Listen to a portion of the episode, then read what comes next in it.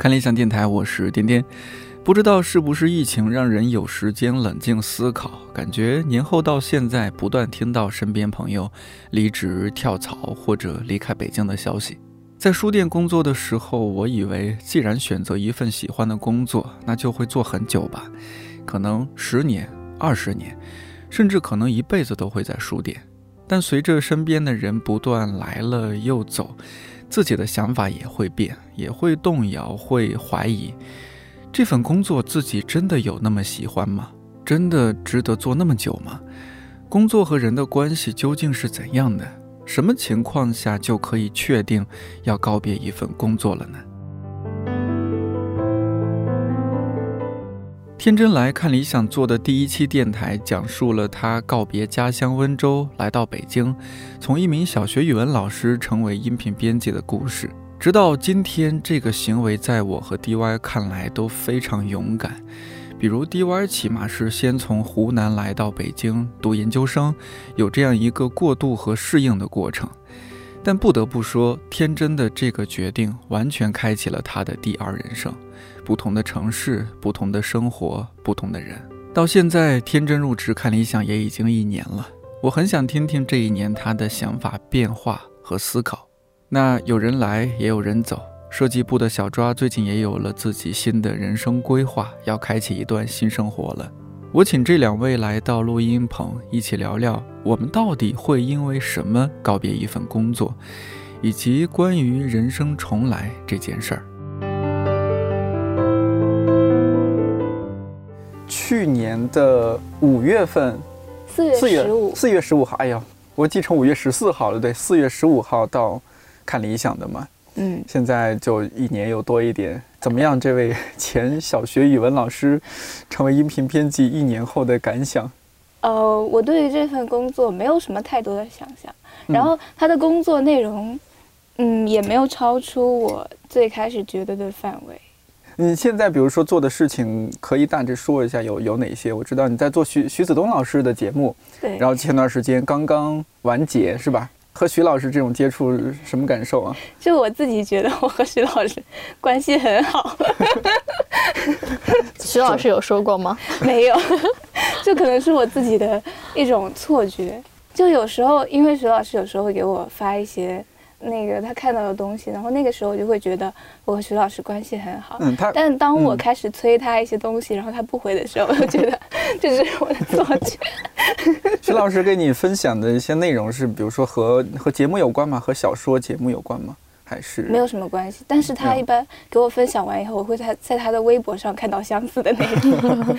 听说他又自己给自己挖一些新的坑，是吧？对。嗯。除了徐老师，道长也对此表示了肯定，是吗？这真是一个很棒的选题，很好。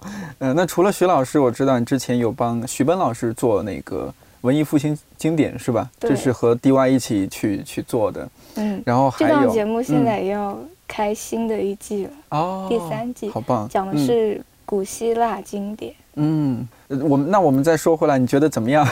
就是成为音频编辑之后，你虽然说觉得和你想象中，或者说你本来也没有什么太大的想象，怎么可以从那样一个环境当中，选择让自己的人生好像也开启了第二人生的感觉，完全不一样的生活状态开启？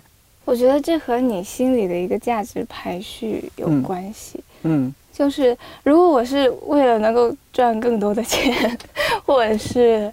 希望有一个非常安稳的生活的话，我肯定不会来北京因为从大学的时候，你对于自己的未来没有一个特别，嗯，说我一定要怎么怎么样的一个想法。当时你会觉得，哎，这份工作还不错啦，然后你你会感觉我未来作为一个老师，也应该是我可以接受的，所以所以你就走向了那个阶段，但是。当我真的成为一个老师以后，我就发现我原来真的不是很喜欢这份工作。我最不能接受这个工作的一点就是，这个问题我到现在还没有搞明白。就是因为呃，小朋友在比较小的阶段，那他好像真的需要你去镇压他们。镇压。对，因为我之前是在看一个比较有名的老师的微博，他是叫我们一班王月薇。就就他是一个很有名的博主嘛。哦。然后他他当时好像是说他们班来了一个新的数学老师，虽然这个新的数学老师在各方面都非常好，但是因为他们班的学生会觉得这个老师把另外一个老师给挤走了，好像会有这样的感觉，所以他们就会最开始他们就奋起反抗，就是在那个老师的课上就会很。就是捣乱之类的，嗯，然后他在那条微博里就说他先去帮忙镇压了那片那群孩子，然后就有人在评论里说，就是对这个镇压会有一点意见，嗯，会觉得你怎么会这样对待孩子？然后他当时就说，对于小学生来说，确实是需要这样子的，嗯。你觉得你你比如说你当时作为一个小学语文老师，你也在行使某种镇压的一些手段啊，甚至是对对，就就是就是会体罚学生啊。我是其实我不愿意就是对孩子使用这种方式，因为我觉得你在教他们说小孩就是同学之间不可以打架哦。同学之间如果有矛盾的话，你们要沟通来解决哦。然后你老师是怎么对孩子的呢？敲手板，就是你是用骂他们，然后用敲手板，然后让他们安静下来，然后来服从你。嗯。所以就是这个核心观念上的一个冲突，嗯，让我觉得我没有办法待在这个环境里。而且最开始你会觉得哦，因为我是需要教育他们，我没有办法，我只能批评他们，我只能。用这样的方式，但是后来你慢慢就会成为那样的人，就是你本来是假装生气，后来你真的就会在这一点上开始生气，然后你自己会变成一个暴躁的人，就是你会在一个环境当中变得逐渐被同化。对，嗯，而且就是可能因为我是一个新手，我又找不到什么好的方法去教那些孩子，就是你当然想要用春风化雨的方式让他们就是 润物细无声的教育，对。但是，你你身边看到的例子，都告诉你，好像其实那些只是教育理论而已。你在一线，是不可能有这么理想化的一些教育手法的，是吧？对，就是其实我在教这个班之前，我就告诉自己，第一堂课之前，我就告诉自己，我这次一定要对孩子们很凶。天真凶起来是怎样的？然后。因为就是你从一些实习的经验，你会会告诉你，你那样子的方式，对于接下来的教育来说是最好的，因为你需要控制住他们，然后你才好进行下一步的教学之类的。好像所有的事情应该只能在这个班级稳定以后才才可以进行嘛。嗯。但是我第一次见到他们以后，我又就对他们还挺温柔的 然后。然后后面其实班级我觉得还是比较吵的。当别的班都比较安静，然后你们班很吵的时候，你会很焦虑，然后你会想要找一些方法，我要怎么办呢？然后我最开始我没有没有打他们，也就是我我中间有一件很蠢的事情，我现在想起来觉得特别蠢。嗯，就是因为我不愿意打他们，我就敲自己的手板，我就说如果有有一个小孩子，如果你没有维持好纪律什么的。就是老师老师不打你，老师打自己一下。然后最开始他们就是蛮震惊的，就有一些小朋友就是他就做的很乖，然后，但是慢慢的还是就是整个就班级又乱了起来。毕竟是小孩子，就是其实我的主要问题是我控制不住他们。因为本来小孩子在那个阶段，他就是没有那么强的什么自律啊、自控能力，他就是一个最贪玩、最捣蛋的一个年龄嘛。而且而且我们班有五十六个人，嗯，然后男生占了三分之二。我是觉得适当的一些就手段是必要的。天真可能主要就是自己心里过不了自己这一关。嗯，我我是觉得在教育方面，我们应该要逐渐的让孩子知道我自己以后想成为一个什么样的人。嗯，我在这个。世界上，我应该有一些怎么样最基本的一些价值观，但是当时其实我自己对于这些人生问题，我自己都没有想得很清楚。而且我们就是基础的教育，一二年级他只要就是学好写字、朗读之类的就好了。嗯，然后在这种比较基本的事情中重复，我就是会有一点找不到这个教学的方向，或者说它意义在哪里。所以你说你你开启了这样相当于第二人生，你是会也想通过这个过程中找到自己的一些答案吗？还是我离开那个小学语文老师这个职业，还有一个原因就是我觉得因为小学教的东西会比较基础嘛，然后你更多的好像是在钻研怎么去把这个东西更好的传达给孩子。嗯，然后，但是我可能更希望去多去学习一些东西吧。它好像这是一个两个方向的事情，是一个是偏输出，一个偏输入。对，当然你如果想要作为一个好的语文老师，你当然也是需要很多输入的。嗯，但是我感觉这个速度对于我个人来说会缓慢一些。然后我觉得来到这边以后，他其实每天的工作的内容，它和你个人的成长是有关系的。嗯。比如说，你做徐奔老师的这个项目之前，很有可能你是没有看过徐奔老师的书的，对对，甚至你都不知道这个人。对，因为他每篇稿子，嗯，都会有一些地方会启发到你。说到说到这一点，天真他是完全职业就变了嘛。嗯。我们今天我想就聊到一个重来的事情。我觉得你这边，因为你是设计师，好好像和我们又不太一样。我们俩是属于反正能干点这样的事情。专业也不是学的这个，但是呢，就能干点这样的事情就过来了。你是属于本来学的就是设计，然后基本上一直是做设计师，只是区别只是说在 A 公司还是 B 公司，还是在我们公司做设计而已。对，对你来说可能就没有那么强烈的说人生如何重来，或者是有那样的感受了。比如说在来看理想之前，你可能也是在一个。是类似的公司吗？还是和你的专业更靠近的公司？设计类公司哦，那就是更加偏服务向的，嗯，然后就给甲方做设计的那种。呃，我们因为我一直是做品牌的，然后可能从前期策略到最后的设计，然后通常是咨询加设计，就是你会对一个公司进行一些判断，然后做一些市场调研，然后比如说他在给他做市场定位，然后再到。你的品牌形象如何呈现，如何维持，就是这种一系列的设计工作。对，它不是一个单向的，对，不是不是比较单个的，因为品牌项目就是会比较长期，从前期的策略概念，然后到定位呈现，然后你怎么跟其他的品牌做差异化之类的，然后到直至最后的它所有的落地的内容。这样，我可不可以问一下，比如说你离开上一家公司？然后来到看理想的一些一些理由吗？其实也没什么特别的理由。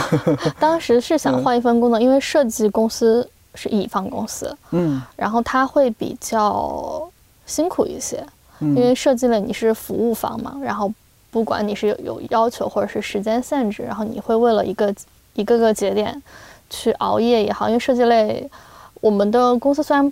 不是很经常加班，但是可能比如快要提案了或者什么的，你那段时间是会很紧张的。呃，所以就是想脱离那么一个环境，而且我自己可能会比较喜欢看一些东西，类似看理想发的这些东西，然后我觉得会有我认同的地方，可能这个部分是它吸引我的，就是你公司有一个自己的输出的观点，然后你在持续不断的再去思考一些东西，然后。可能设计公司对我来说，它可能就更像一份工作，然后我能得到的就是每一个项目带给我的经验，然后我的同事带给我的经验，然后他们可能能力非常强，或者是工作的呃方式，我就可以学到这些。但是可能本质上我自己还是想，还是觉得自己有一些不足吧，就觉得可能除了工作方面，我还需要更多的一点东西。当时就在看自己想去哪里，因为你换一份工作，如果就还是同类型的这样去跳槽的话，对我来说意义并不大。当时也是觉得想让自己轻松一点，然后去吸收一些东西。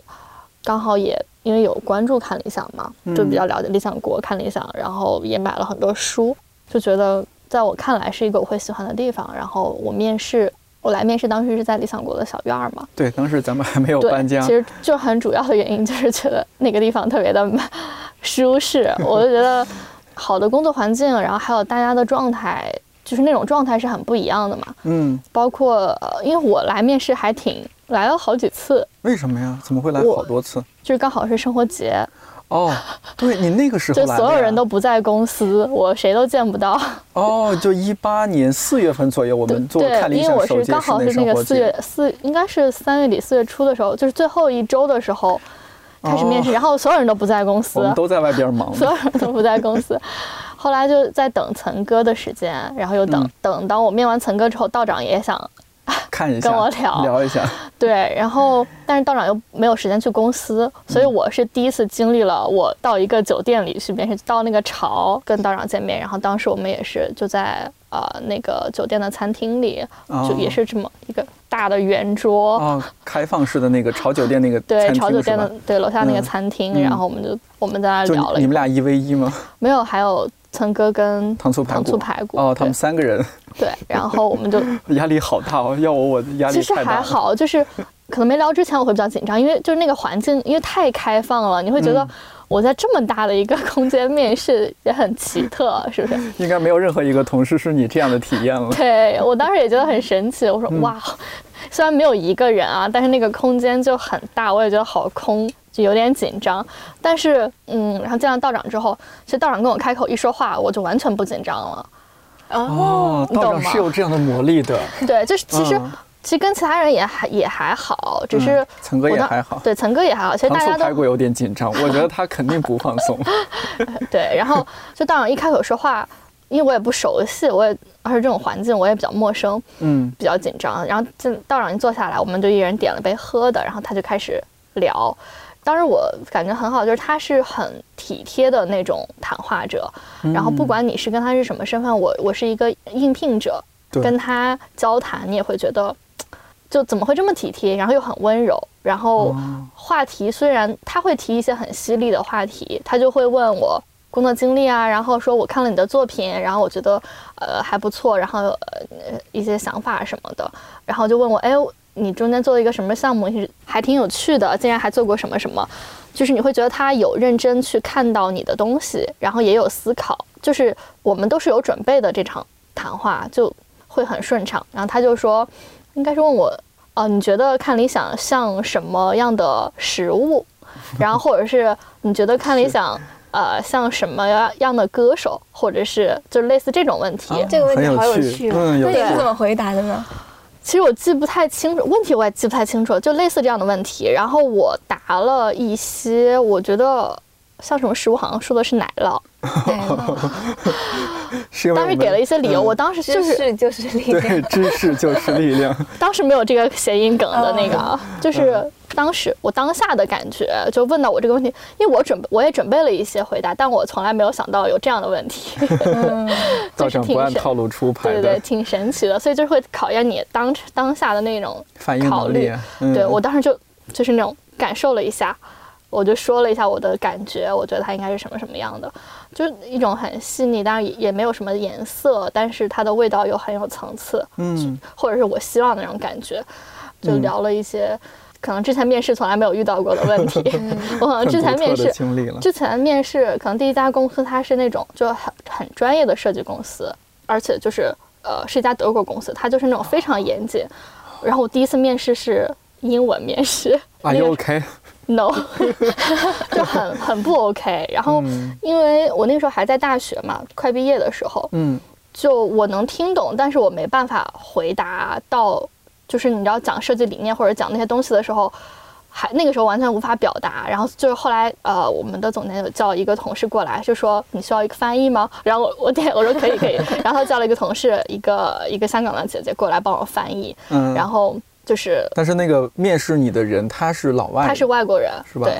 但是他后来我进去之后就知道他其实会中文，但他不 不说。哦，明白。嗯，他可能会一些，但是他不会去用这个语言。嗯，在工作场合，他希望还是用英文来交流。然后，嗯，当时就面试他，他会问我那种问题，就是你这个作品是为什么这里为什么要用这个字体？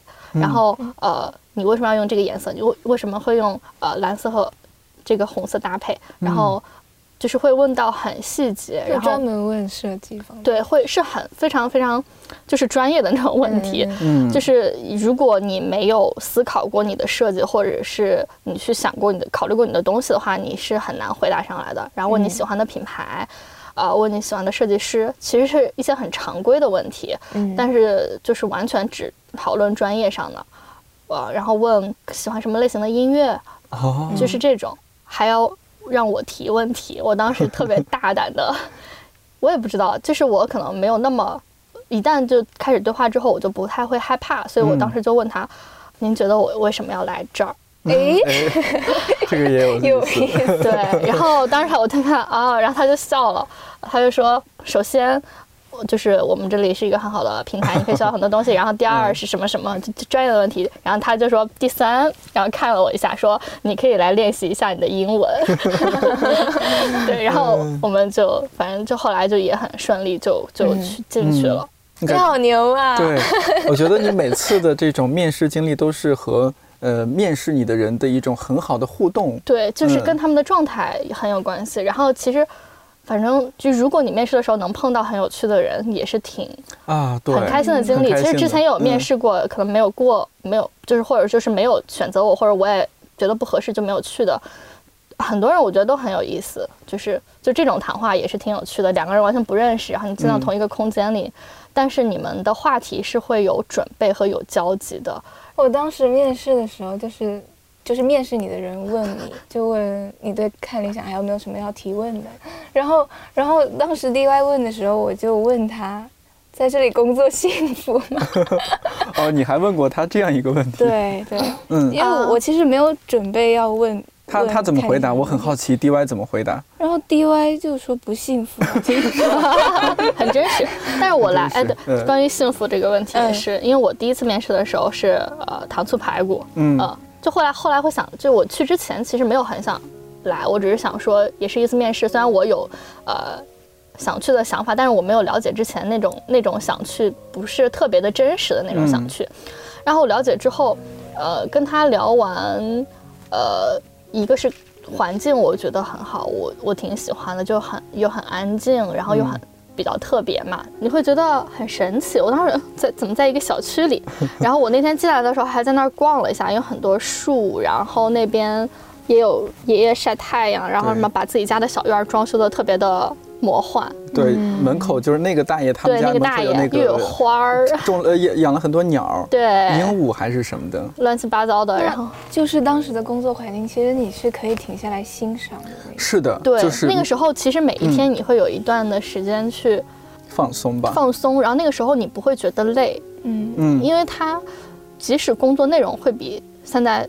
有时候会比现在多，但是也不会觉得很累，因为你的整个的身心是很放松的。你在里面的环境也好，然后中午跟编辑们一起踢踢毽子，踢毽子也特别有趣。然后再加上有食堂，又很好吃，所以当下的整个状态是很轻松的。所以那一年，然后对我面试的时候，唐老师就会说，起码来这里会很开心。就工作内容说说了一些之后，他就说会很开心嘛。我当时也觉得挺重要的，因为我换工作也是为了。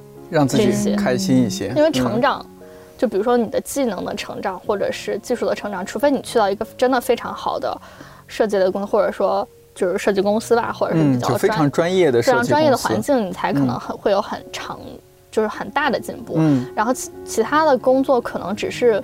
我自己对人生的一些感受，可能还是要你靠你自己感受嘛。不管好还是坏，你你把只要把自己打开去感受就好了。嗯，所以就这点挺打动我的，我就觉得要开心嘛。所以当下就觉得还蛮想来的，所以一直在等。那段时间刚好在换工作，也有在有其他的是其他公司，对，也有其他的 offer。但是我可能面完之后，我就觉得。就是相比之下，会比较想来这里了啊。对，我觉得可能和小抓当时的内心的追求有关。他不是说想追求一个特别专业的设计环境，让自己的专长方面得到更大的进步，而是说你想打开自己其他的感官感受，认识一些不一样的人。对，因为其实如果要在设计行业，你再去学的精一点，或者说我让我自己，因为我其实工作时间不算长，嗯，然后我也其实水平也。就还好，那 很不错了。没有，就挺一般的。然后就是，如果继续在设计行业再做的话，肯定是可以进步的。但是我当时会觉得很累。嗯嗯，累的原因也是，就是内心的东西太少了，然后思考的东西太少了。然后你的生活如果只有工作的话，你是其实是很单一的。我当时就觉得我可能。就太无聊了，嗯，对，就是我已经工作在做设计，我如果我不去接触一些其他的东西，我是想接触更综合的，因为比如说你这个公司里有做其他行业的人，嗯，然后你可能就能见到其他行业的人的样子，然后不然我永远接触的都是做设计的，没错，设计师，所以我当时会觉得，可能我的工我的技能会进步，但是我自己本身就已经对有点乏味了，所以我当时就想出来到一个。不是设计公司的环境里去工作，然后大概是这样。是，你有没有觉得，因为现在是这样，你们两位现在的处境有一点有趣的地方是，天真是一年多一点前来到看理想，呃，然后呢，小抓现在的状况是，他对自己的人生有一些新的思考，嗯，呃，一些新的职业规划，嗯，这是非常有趣的，就是这个过程当中经历了什么，是怎么去想的吗？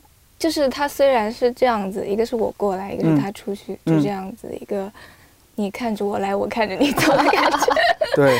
但是我感觉其实我们这是有共性的，就是我们都觉得当前的生活好像会过得有一点日复一日，然后就是你你每天的新鲜感可能会有一点，嗯，比如说百分之五左右的时候，你就会想要去寻找一个下一个阶段，让自己。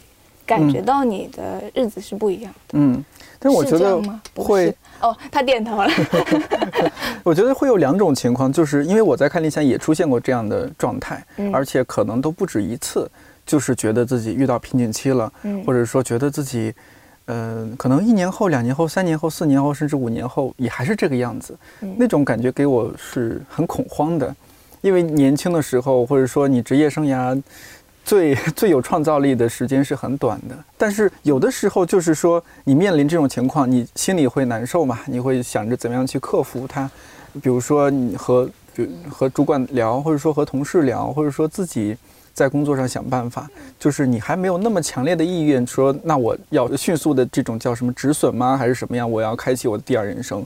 我觉得只有到某一个临界点，觉得无法再坚持了，才会说 OK，那我要推倒了，我要重来了，我要去开启自己的另一份事情了。比如说你现在状态，呃，你刚刚也说了，你是也有点。疲惫，也有点觉得很多重复性但是我我现在又重新活过来了，因为那你是怎么活过来的？第三季 要开始了。对，因为就是你，因为你前面做的内容，它就是我不是说了嘛，它是比较固定性的，老师都给你了，然后你就把它包装一下。嗯。然后现在徐奔老师来了，Yes，活过来了，兴奋。对，就是我好像那个时候也是会有一些新的项目开启，觉得哇，这个选题我好喜欢，对，我要去做，它还是能够又燃起我一些斗志。真的是你，除非一点点让你开心的因素都没有，你才会郑重的去想这件事情。OK，那那我或许要做一些新的事情。但有时候，就是你可能还需要等，就是需要等个半个月，等一个月，等那个点出现。假设哈，比如徐帆老师这个是第三季了，是吧？嗯。假设这个第三季没有那么顺畅，你可能需要等一个月、两个月。那你知道他是很有可能会这个项目会过来的，你会愿意等吗？这其实是很煎熬的。我觉得就是你，你的人生出现那种每一天都过得差不多的情况的时候，你会分析它其中的原因是什么？嗯，有的原因在于你自己，有的原因在于环境。对，所以接下来会做出什么样的选择，是跟原因有关的。我有一个很喜欢的博主，他叫公叔。你悄悄的关注好多博主啊！下次做一期电台推荐安利博主吧，就是天正要安利的博主。我说我有一个很喜欢的人哈，我有一个很喜欢的人，他叫公叔，然后。他每年都会开一个问答，就是帮一些，呃，在生活中有什么问题想要问他，然后他就会给你回复的那种。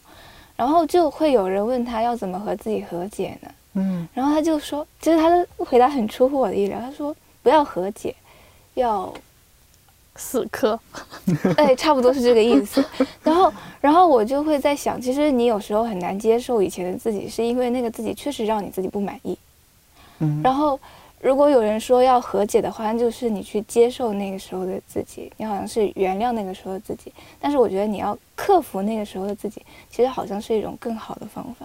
这种不谅解可能是不太愿意承认自己做错了，或者做的不够好。嗯，就是就承认就好了。对，我以前就做的很差，但是我现在 OK 了，也可以。对对对，而且我特别不理解的就是，为什么大家有那么多问题？就是很难从别人的回答里知道如何实践。我觉得人生有时候确实是需要别人，嗯，稍微心灵鸡汤一下。就是，其实我从那句话里面得到的一个感想就是，有问题你就去解决它。嗯，因为很多时候我们好像都在过着一种次要的生活。你活在这个时间，但是你在期待这个时间结束以后的时间。嗯，是的。就你现在在工作，但你期待你工作结束以后的那几个小时，是我我就很期待。你在周一到周五，但你在期待周六和周日，就是你没有活在现在这个时间，你在逃避它。我觉得当你出现这样的问题的时候，你就要去寻找一些答案了。那你觉觉得你现在的状态是怎么样的？我现在状态，你会在周末期待周一吗？就是我我不抗拒周一到周五，其实我还是挺喜欢的。嗯，对，因为我是还是挺喜欢这份工作的。但是我觉得我前一段阵子其实是有一些懈怠，就是我我自己的可能每天的新鲜度在百分之十，然后其实我可以自己让它加满到可能百分之三十到五十，但是我自己又没有这么做，然后这是我自己的问题。然后现在。我觉得我有在重启当中，好厉害！你觉得这种重启主要是自己对自己的一些，就当然，但是除了说，比如说一个外界的刺激，一个新的项目向你扑过来了，另一方面有没有自己也在做一些心理方面的调整？对，有。其实每个人都会想。往更好的方向走的，那当然。那比如说小抓现在，他就也肯定是希望自己能够有一个更好的状态，往好的方向长。我觉得我们可能今天聊着聊着聊到一个问题，之前我在办公室也和其他同事聊过，就是，比如说我们工作在工作上那种和 元气满满和那种好丧的那种感觉的反复，就一会儿很很开心，状态很好，一会儿又进入低谷，就是波峰，然后低谷，波峰，低谷这样的。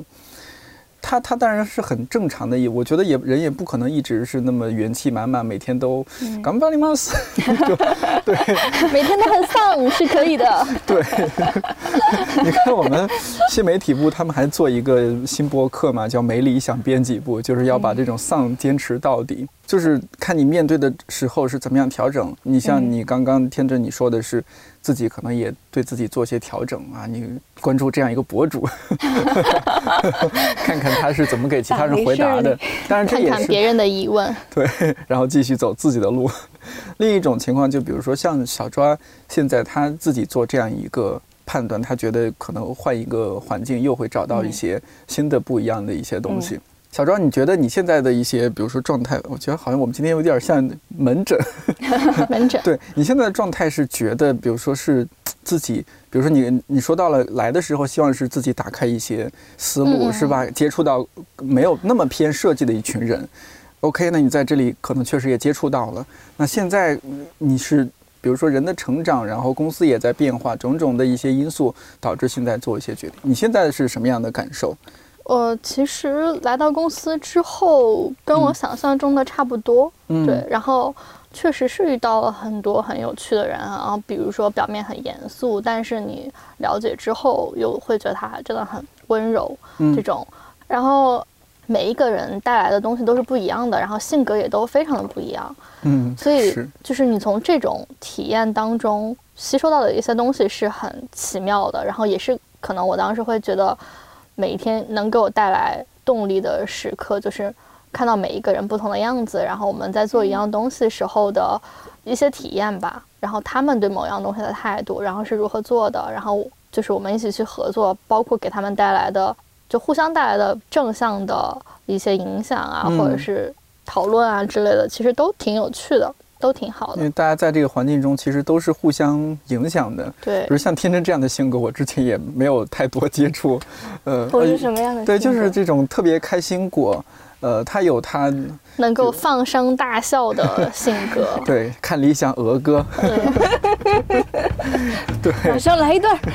马上来一段。收收。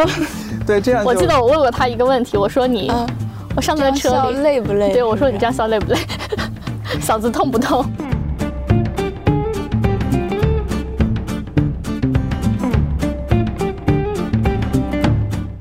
现在，比如说，相比于两年前，你在呃寻找你人生新的开始，职场新的开始，那你现在，比如说，在寻找的会是什么？会变成什么？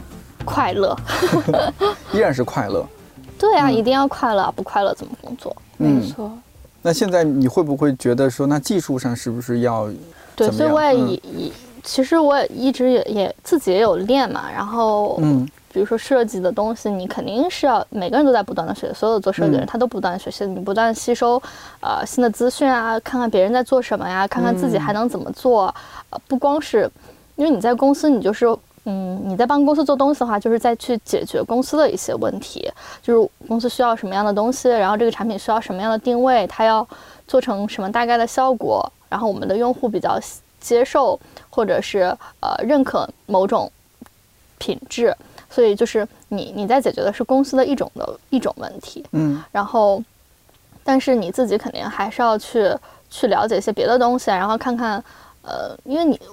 作为设计师来说，我自己也会做自己的东西。这可能就是很重要的一点，就是你除了帮公司或者帮企业去表达他们要的东西以外，你自己也要表达。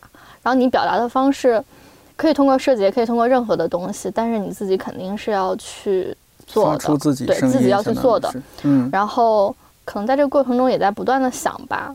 就是慢慢的看了想，可能这份工作就越来越指向一份，就只是一份工作。嗯嗯，所以他对我的牵绊会更少一些。即使我，呃，因为我聊了离职之后，我然后其实大家也都在说，希望我走了之后还能再就是继续帮对继续帮公司做一些呃项目，然后比如说。可能如果有新的人来了，他可能不太熟悉，或者说，呃，人忙不过来的话，可能还是需要我来带一下。对，嗯，就或者需要我来做，然后希望我就就算离开公司了，也能自己接公司的项目这样的。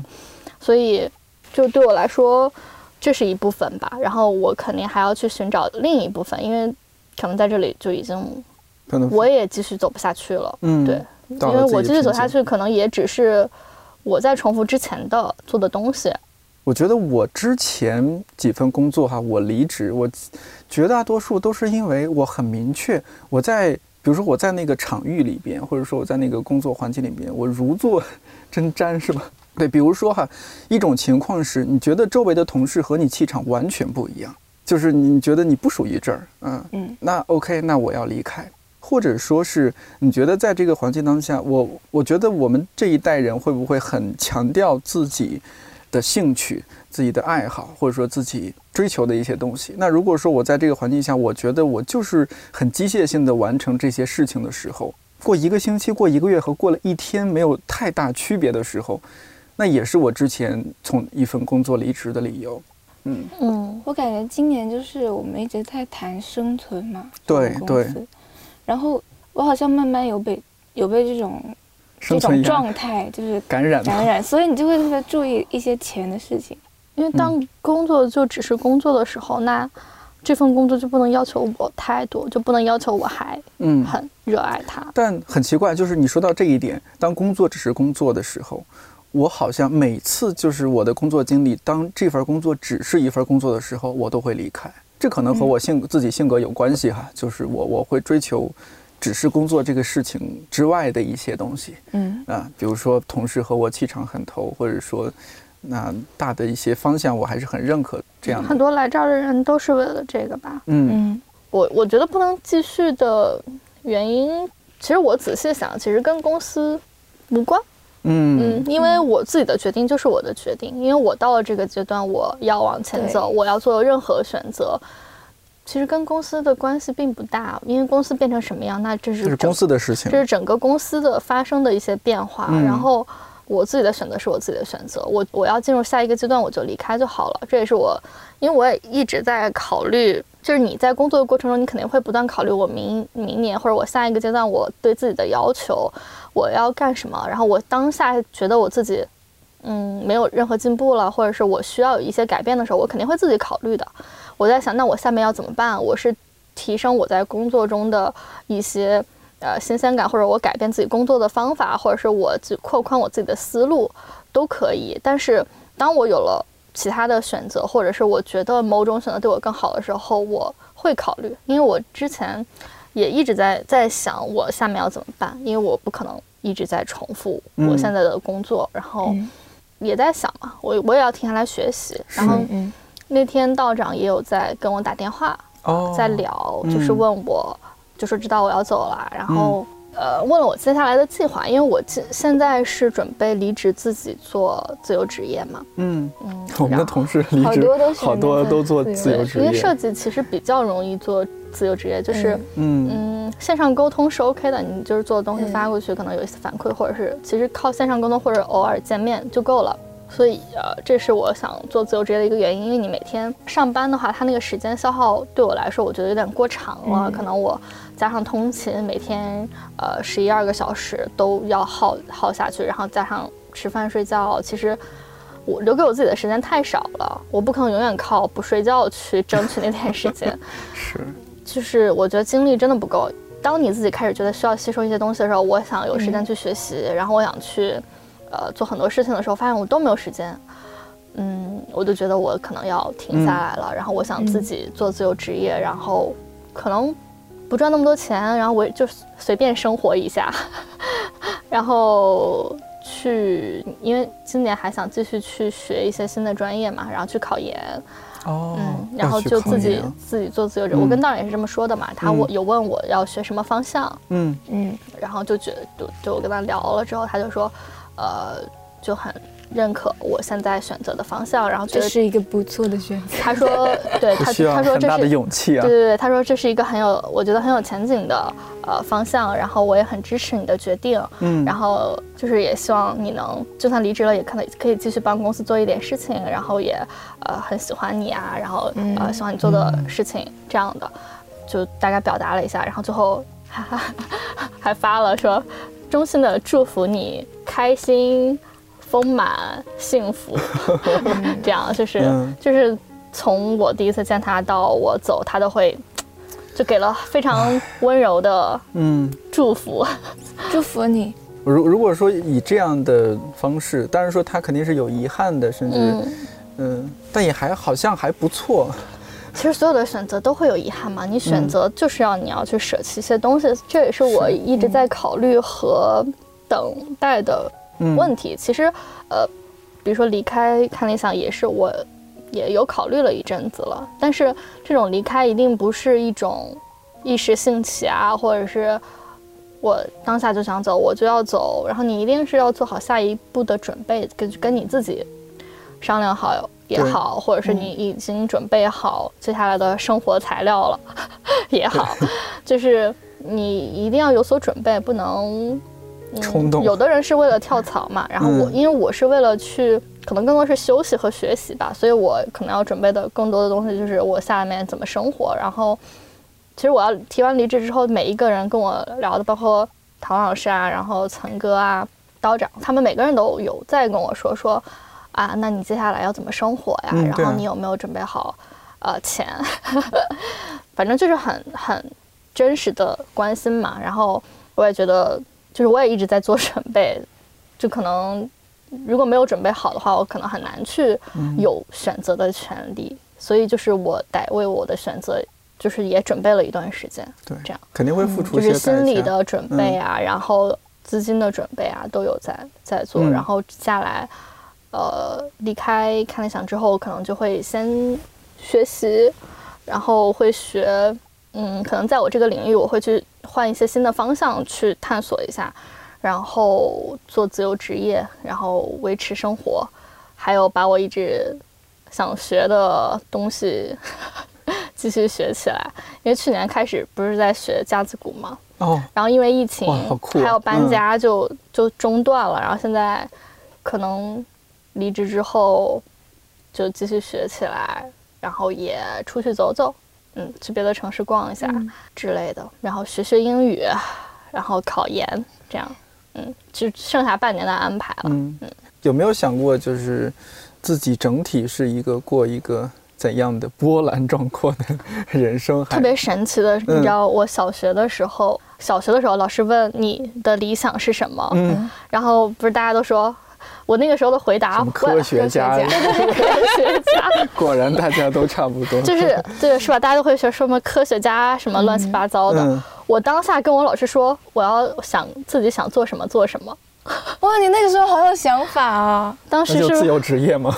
我我不知道哎，我当时想了想，科学家我也不想当，医生我也不想当，我就觉得很血腥哎。然后老师，我看了看我的老师，我说为什么要当老师？就是要面对，就是你你对工作有一定的了解，就是看到这几种职业，其实我也很难，就是有那种向往的心情。我想了半天，我都不知道我要做什么，然后我最想做的就是可以。想干什么干什么。我当时就这样说，然后老师就愣了下，说：“哇，那你这个梦想好大哦。” 就是那个时候我都不知道嘛，我就觉得我想干什么干什么还不容易，就是什么都不干嘛。然后后来就真的长大了之后才知道，老师那种觉得很难的那种感觉，就是你要拥有自己自由选择的权利，真的太难了。你想要做什么就做什么，就太难太难了。天真有想过吗？嗯，如果要对未来设想的话，其实我会想要做一些和身，就是可以让身体运动起来的工作。嗯，是吗？就是因为美操老师，我是觉得现在我们工作都比较安静，因为你都是坐在电脑前。对的。所以我我是很想让自己就投入到这个生活当中的。嗯，我觉得那样子你对于生活的参与感会很多。哎，如果说到这儿，天真，你有没有想过将来，如果我们天马行空一些，舞台剧演员？有没有想过音乐剧演员？但我没有那个能力啊。我们先不要想能力，你要让对对对，其实就是舞台剧演员。对我刚才说的就是身体运动起来的，其中一个就是舞台剧演员。对，但我没有说出来，因为它不太不太现实。可以啊，嗯，或许有一天可以实现呢。